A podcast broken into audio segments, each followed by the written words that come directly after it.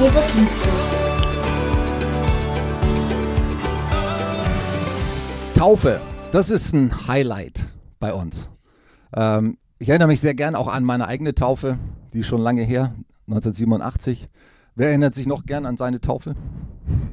War ein schöner Tag, oder? Einfach so, dass man, was man damit äh, ausdrückt und äh, bekennt, das ist ja in der Regel etwas, was man schon vorher, oder es muss eigentlich etwas sein, was man schon vorher äh, verstanden und geglaubt hat. Aber trotzdem ist die Taufe äh, ein schönes Event. Ich vergleiche es immer gerne mit einer Hochzeit, weil äh, das Paar, das sich entscheidet, sich trauen zu lassen und dann sich das Versprechen gibt in der Hochzeit, die haben sich ja auch schon vorher gekannt und geliebt. Und dann kommt aber der Tag der Hochzeit und das ist so ein, ein besonderer Moment und für viele auch ein Highlight, auf das sie gerne zurückschauen. Und, und ähnlich ist es auch mit der Taufe. Die Taufe drückt etwas aus, was zwischen uns, die sich taufen lassen, und Jesus passiert ist und nicht nur passiert ist, sondern kontinuierlich weiter passiert, diese Liebesbeziehung zwischen uns und ihm. Ich möchte das, den Gottesdienst besonders unter einen Bibelvers stellen, der in Matthäus, auch in Lukas steht. Lukas 3, Vers 16 kann man sich gut merken. Ich, an Anlehnung Johannes 3, Vers 16 ist auch so ein bekannter Bibelvers. Ähm, denn so sehr hat Gott die Welt geliebt, heißt es im Johannes 3, Vers 16, dass er seinen Sohn gab, damit alle, die an ihn glauben, nicht verloren gehen, sondern ewiges Leben haben. Und Lukas 3, Vers 16, wer weiß, was da steht? Nicht so bekannter Bibelvers wie Johannes 3, 16. Da steht äh, über Johannes dem Täufer. Die Menschen fragten sich, ist das, ist Johannes der Täufer? Es war der Cousin von, von Jesus und äh, sein Vorgänger sozusagen. Ist er jetzt der Messias? Ist er der versprochene Retter? Und dann antwortet äh, Johannes äh, den Menschen und sagt, nein, ähm, ich bin nicht würdig, dem, der nach mir kommt, noch nicht einmal die Schuhriemen zu öffnen, sagt er. Denn ich bin gekommen, um mit Wasser zu taufen, aber der nach mir kommt, der wird euch taufen mit Feuer und mit dem Heiligen Geist. Und damit meinte er Jesus. Ich möchte euch ein bisschen mit hineinnehmen in das Thema Taufe. Was für Taufen gibt es eigentlich? Was bedeutet die Taufe? Was bedeutet die Wassertaufe? Was ist denn Taufe mit Feuer und dem Heiligen Geist, wovon Johannes der Täufer sprach? Also wenn ihr ein bisschen bewandert seid und die Bibel kennt, dann werdet ihr wissen, es gibt ganz verschiedene Arten von Taufe, auch ähm, im Neuen Testament schon. Eben, es fing an mit Johannes. Er trat auf in der Wüste, war ein ganz wilder Mann äh, in wilder Kleidung und hat sich von Heuschrecken ernährt und wildem Honig. Und ich denke, es war ein bisschen ein furchterregender Kerl, aber er hatte auch viel Liebe und vor allem hatte er eine ganz klare und vollmächtige Botschaft. Er hat gesagt, ihr müsst umkehren zu Gott. Seine Taufe ist eine Bußtaufe, so nennt man das gewesen. Jetzt muss man für die Leute, die mit den biblischen Begriffen nicht so bewandert sind, auch erstmal erklären, was eigentlich Buße ist, weil die meisten verstehen unter Buße etwas, was mit Bußgeldern zu tun hat, wenn man zu schnell gefahren ist und so. Aber Buße, wie die Bibel das versteht oder beschreibt, heißt so viel wie Umkehr oder Änderung meiner, Veränderung meiner Einstellung eben meine Einstellung zu Gott, aber auch überhaupt zum Leben und äh, wie ich lebe. Johannes hat gepredigt, ihr müsst umkehren. Was bedeutet das? Also ich sage immer, ein Mensch, der, ich darf nicht so, mich so bewegen wegen der Kamera, ein Mensch, der ohne Gott unterwegs ist, der schaut eben in die Richtung, er, er schaut die Welt an nur aus seinen Augen, aus seiner Perspektive, er hat an an Gott kein Interesse oder von Gott keine Ahnung und, und lebt sein Leben halt nach seinen eigenen Vorstellungen. Und Umkehr, Buße heißt, ich kehre mich um und ich schaue auf Gott, ich suche Gott, ich, ich frage nach ihm, ich, ich bete zu ihm, ich lese in der Bibel, ich suche ihn, ich suche nach seinem Willen und ich ändere mein Leben. Nach seinen Vorstellungen, nicht nach meinen, sondern nach seinen. Das ist Buße. Das ist Umkehr. Und diese Umkehr, die hat Johannes der Täufer gepredigt und hat gesagt, wenn ihr bereit seid, umzukehren, wenn ihr bereit seid, euer Leben zu ändern, nicht mehr nur nach euren eigenen Vorstellungen, nach, nach euren eigenen Maßstäben leben wollt, sondern nach dem, was Gott sagt, nach dem, was er in seinem Wort offenbart, wenn ihr dazu bereit seid und wirklich umkehrt, dann taufe ich euch, hat Johannes der Täufer gesagt. Manche Leute hat er schon fast versucht abzuhalten, die kamen, um sich taufen zu lassen, hat er gesagt, nee, nee, so einfach ist das nicht. Erstmal müsst ihr wirklich zeigen, das muss euch ernst sein, dass ihr umkehren wollt. Ihr müsst euer Leben ändern wollen. Wenn ihr gestohlen habt, dann stehlt nicht mehr. Wenn ihr gelogen habt, dann lügt nicht mehr. Wenn ihr in äh, unmoralischen Beziehungen gelebt habt, dann hört auf damit. Richtet euch nach Gottes, Gottes Maßstäben und so weiter und so fort. Wenn ihr getötet habt, dann tötet nicht mehr. Ist jemand da, der schon mal getötet hat? Jesus sagt in der Bergpredigt, wenn du zu deinem Bruder sagst, du Narr, dann hast du getötet. Hallo? also, das fängt schon viel früher an, als, äh, als wir das oft äh, denken. Und wir denken, wir sind doch keine Sünder, wir haben doch die Gebote Gottes nicht übertreten. Da liest man die Bergpredigt, dann wirst du schnell feststellen, oh ja, äh, ich gehöre auch in die Kategorie Sünder und ich brauche für mich auch die Entscheidung, ich will umkehren. Weil das fängt nicht erst an in den offensichtlichen Taten, die jeder mitkriegt, sondern das fängt hier an, im Herzen, bei den, bei den Dingen, die im Inneren ablaufen, die vielleicht von niemand etwas weiß, machst ein nettes Gesicht nach außen, aber in deinem Inneren läuft etwas ganz anderes ab. Jesus sagte mal zu den Pharisäern, nach außen seid ihr wie getünchte Wände. Alles weiß, alles super. Aber innen drin seid ihr wie vermoderte Gräber. Boah, hammerhart. Also, bei der Taufe, die Johannes gelehrt hat oder bei seiner Predigt, die er gehalten hat im Zusammenhang mit der Bußtaufe, der Umkehrtaufe, war ihm wichtig, jeder, der sich taufen lässt, muss bereit sein, sein Leben zu ändern, umzukehren zu Gott. Und ich denke, unser Gewissen und dann auch, wenn der Heilige Geist kommt, und dafür bete ich immer, auch wenn ich predige oder mit Menschen rede, dass nicht nur das Gewissen anschlägt, sondern dass auch der Heilige Geist wirklich überführt. Und zwar in einer Art und Weise nicht, dass wir nur ein schlechtes Gewissen bekommen, was wir falsch gemacht haben, sondern dass wir wirklich Freude dazu bekommen, umzukehren und ein anderes Leben zu führen, weil wir merken, hey, wie wir bisher gelebt haben, das zerstört uns. Das ist also der, der erste Aspekt der Taufe. Aber das ist nicht alles. Wurden die Menschen, jetzt frage ich mal die etwas äh, Bibelfesteren hier oder die, die sich äh, schon länger mit, mit der Bibel und mit Theologie beschäftigen, wurden die Menschen durch die Taufe des Johannes gerettet? Haben die dadurch ewiges Leben bekommen? Keiner hebt die Hand, keiner traut sich. Mir zu widersprechen, weil klar, es war natürlich eine offensichtlich rhetorische Frage. Natürlich wurden sie nicht gerettet durch die Bußtaufe, durch die Umkehrtaufe. Kein Mensch kann gerettet werden dadurch, dass er sich entscheidet, ich möchte jetzt ein besserer Mensch werden oder ich möchte anders leben.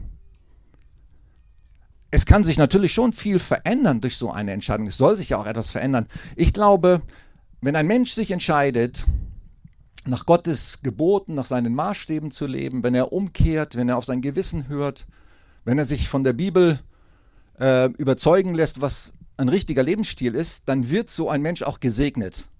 Glaubt ihr das auch?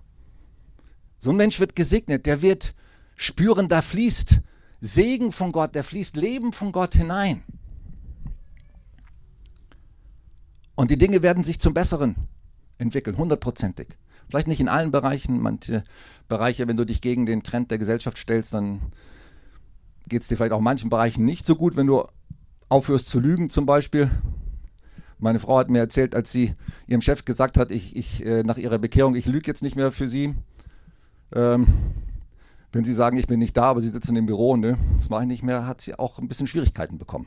Also Klar kann es auch mal Schwierigkeiten bedeuten, wenn man sich nach Gottes Geboten hält, aber im Grundsatz ist es so, wenn ich umkehre und nach Gottes Geboten lebe, dann geht es mir besser. Wer kann das, wer kann damit übereinstimmen? Viele oder haben das auch erlebt. Aber diese, diese Taufe, diese Bußtaufe, diese Umkehrtaufe rettet, hat die Menschen nicht gerettet. Deswegen hat auch Johannes gesagt, ich bin nicht der versprochene Retter. Ich kann euch nicht retten. Letztendlich hat er auch gesagt, die Taufe der, der Umkehr oder der Buße kann euch auch nicht retten. Es kann euch helfen, ein besseres Leben zu führen und dass ihr von Gott gesegnet werdet, aber es kann euch nicht retten. Aber der nach mir kommt, der nach mir kommt, Jesus, dem ich nicht würdig bin, nur die, die Fußsohlen, die, die Riemen seiner Schuhe zu öffnen, der wird euch retten. Das ist der versprochene Retter.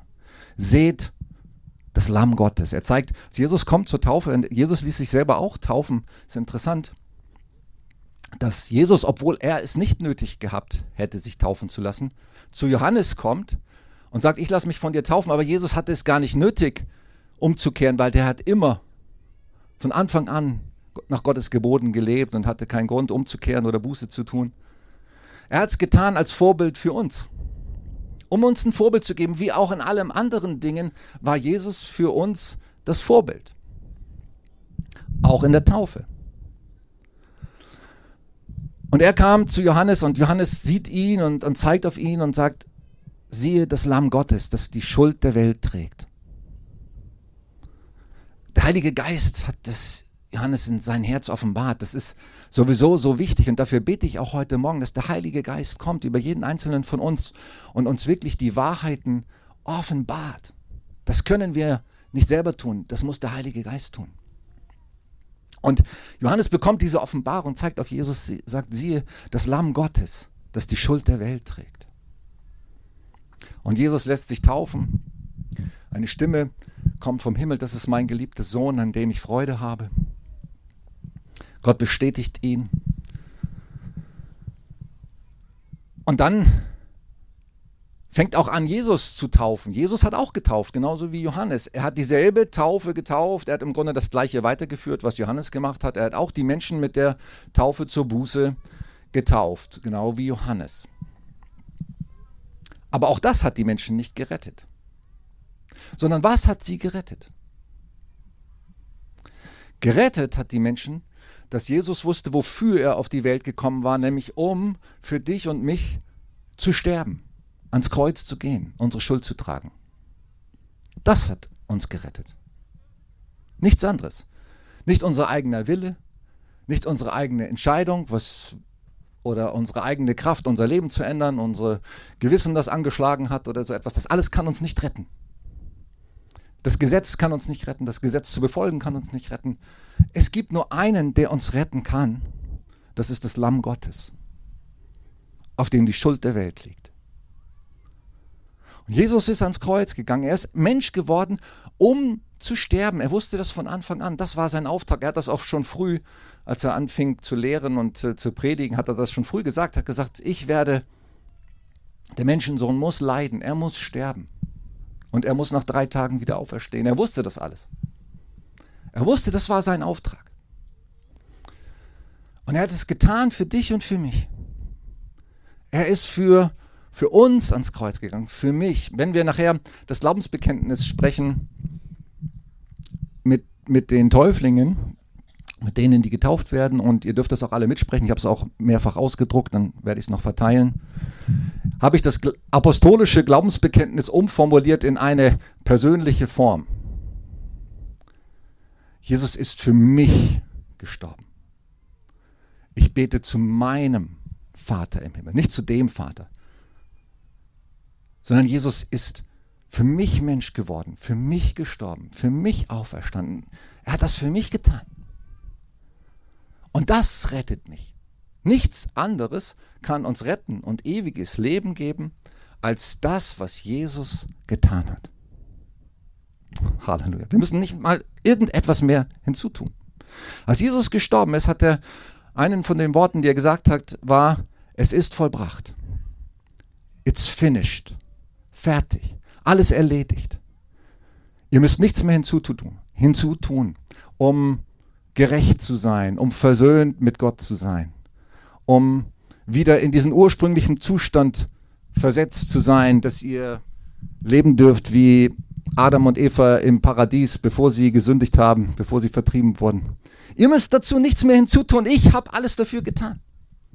Das ist so gut, oder? Gibt doch keine, es gibt doch keine bessere Botschaft.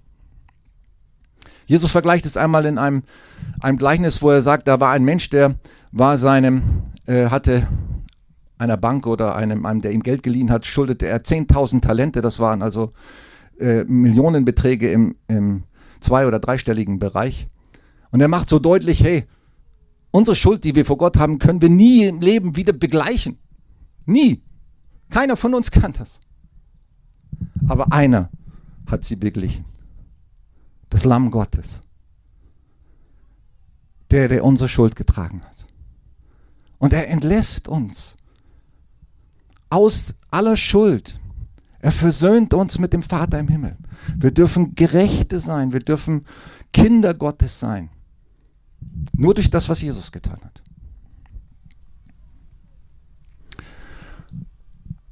Und diese Tatsache, die gilt, die steht fest, das ist wie ein, Jesus sagt auch, ich, ich, ich stifte einen neuen Bund mit euch. Und ein Bund ist zunächst etwas, was jemand einseitig festlegt. Und Gott hatte damals einen Bund festgelegt für das Volk Israel. Der war dann aufgehoben. Und er sagt, ich stifte einen neuen Bund. Das ist der Bund in meinem Blut. Ich lege die Bedingungen fest. Ich habe alles für euch getan, alles für euch bezahlt. Ich schenke euch neues Leben, Gerechtigkeit und so weiter und so fort. Und eines müsst ihr tun.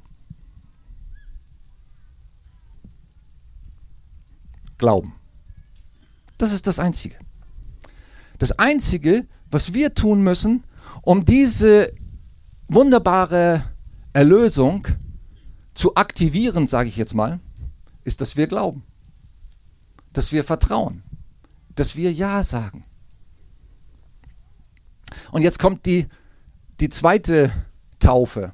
Die zweite Taufe ist keine Bußtaufe mehr. Sie wurde eingesetzt von, von Jesus nach der Himmelfahrt oder vor der Himmelfahrt, als er Matthäus 28 steht der große Missionsbefehl. Kurz bevor Jesus in den Himmel auffährt, sagt er noch ein paar Worte, sehr entscheidende, wichtige Worte. Und sagt, mir ist gegeben alle Macht im Himmel und auf der Erde. Jesus ist Gott. Wem ist gegeben alle Macht im Himmel und auf der Erde? Nur Gott. Jesus ist Gott. Er ist Mensch gewordener Gott. Er kam auf Gott, kam auf die Erde und er ist wieder in den Himmel aufgefahren. Mir ist gegeben alle Macht im Himmel und auf Erden. Also das ist das Erste, was wir anerkennen und glauben müssen. Jesus ist Gott. Er ist Gott, er ist Mensch geworden, er hat uns erlöst am Kreuz, er sitzt wieder zu Rechten des Vaters. Das bekennen wir auch dann gleich im Glaubensbekenntnis. Dazu müssen wir Ja sagen. Das anerkennen.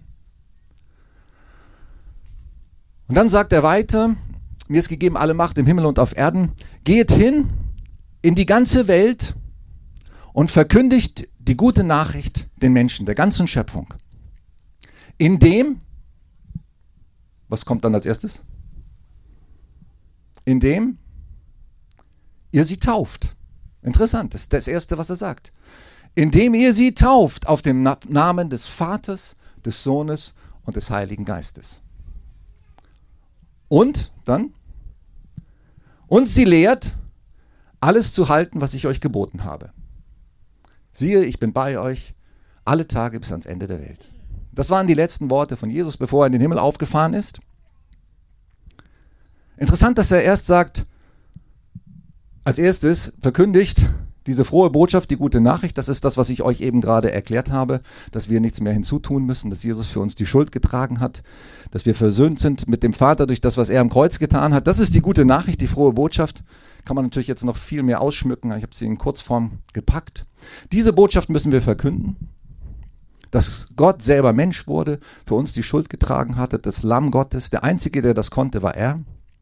Das ist die frohe Botschaft. Die verkündigt der ganzen Schöpfung. Die Menschen müssen anerkennen, dass Jesus alle Macht gegeben ist, alle Gewalt im Himmel und auf der Erde.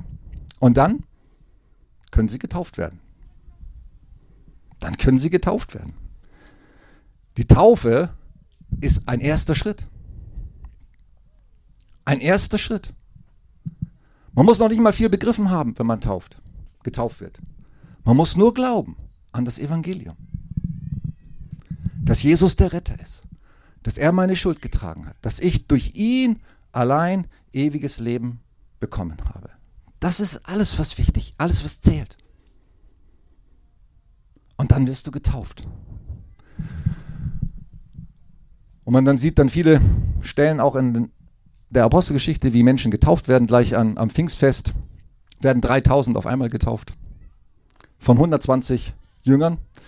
Es muss ein Happening gewesen sein, ich wäre gern dabei gewesen. Ich sehe aber auch manchmal im Internet solche, äh, solche Taufen, wo große Evangelisationen sind und Hunderte und sogar Tausende von Menschen direkt nach ihrer Entscheidung für Jesus getauft werden. Ich finde das super, weil das erinnert mich so an die Apostelgeschichte. So war das damals. Das war der Hammer.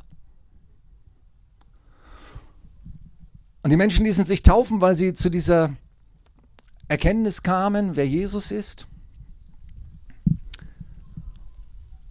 Und als Petrus zu Pfingsten predigt, als dieses äh, Pfingsterlebnis war, Pfingstereignis war, da predigt er darüber eben das Evangelium, dass äh, Jesus ans Kreuz gegangen ist für unsere Schuld und dass jeder Mensch eigentlich schuldig geworden ist und das auch akzeptieren muss. Ja, ich bin schuldig geworden. Ich brauche auch jemanden, der meine Schuld trägt. Das ist ja ganz wichtig. Hey, wieso, wenn ich das nicht brauche, wenn ich keine Erlösung brauche, wenn ich nicht verstehe, ich muss erlöst werden von meinem alten Menschen, von, von meinem sündigen Wesen, von meinem falschen Weg.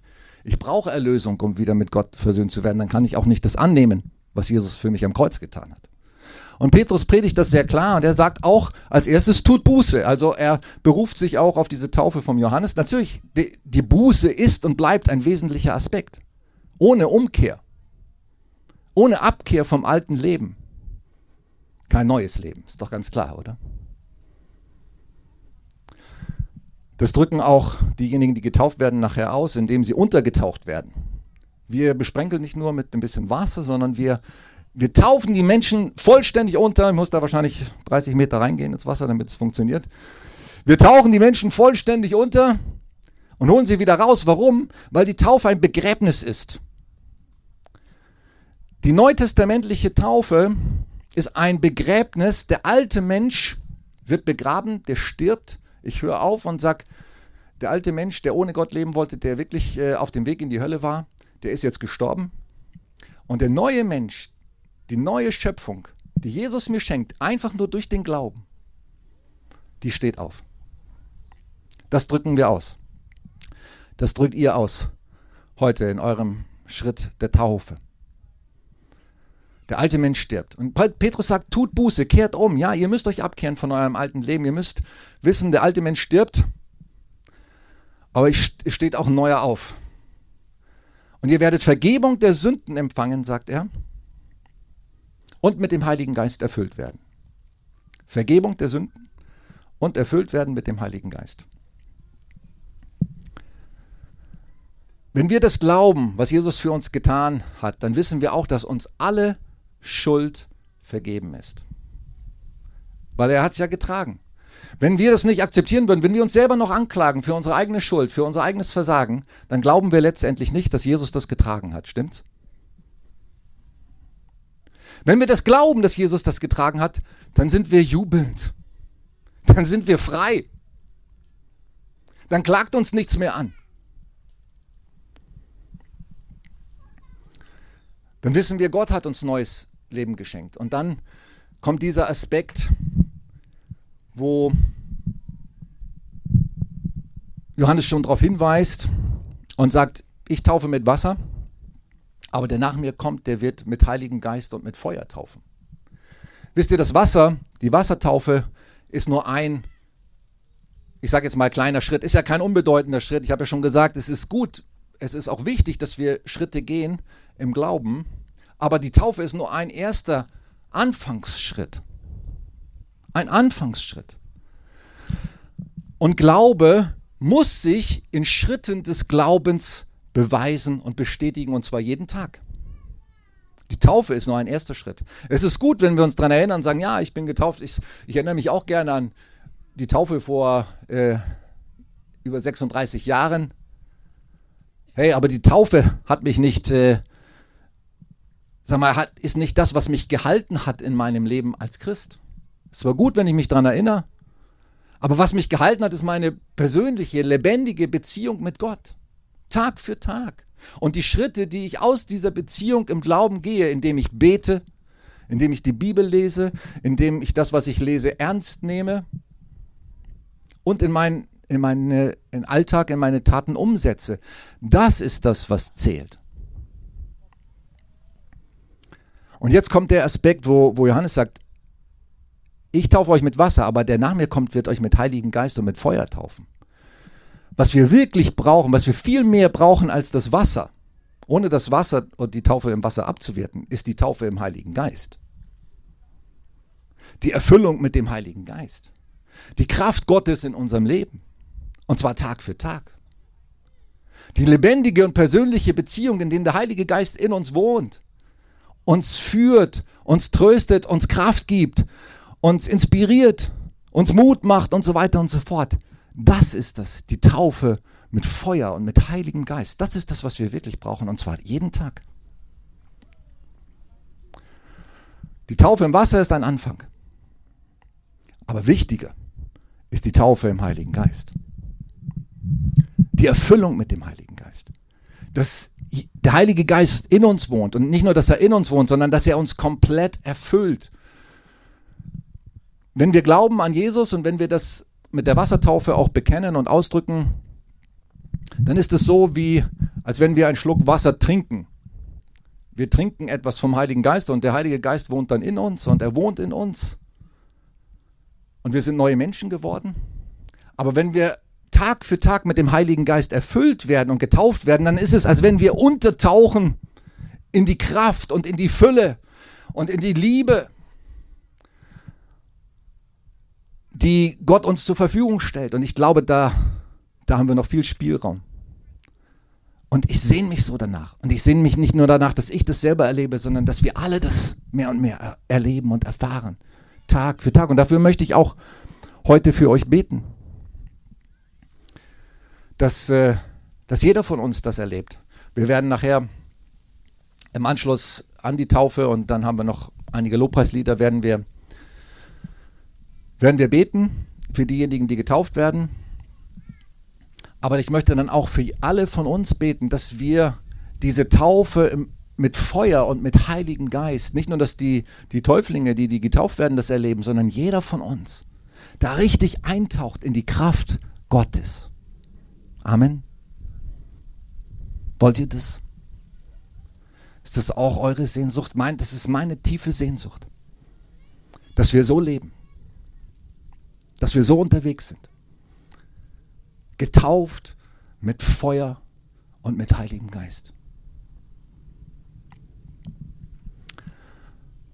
Und Vater im Himmel, ich bete jetzt, dass das, was, was wir gehört haben aus deinem Wort, die Wahrheit des Evangeliums, die auch in der Taufe ausgedrückt wird, dass es, ich bete darum, dass es durch unsere Herzen geht, ich habe schon vorher darum gebetet, aber ich bete jetzt noch einmal dafür, dass es wirklich unsere Herzen tief berührt und, und tief verändert. Die Umkehr zu dir.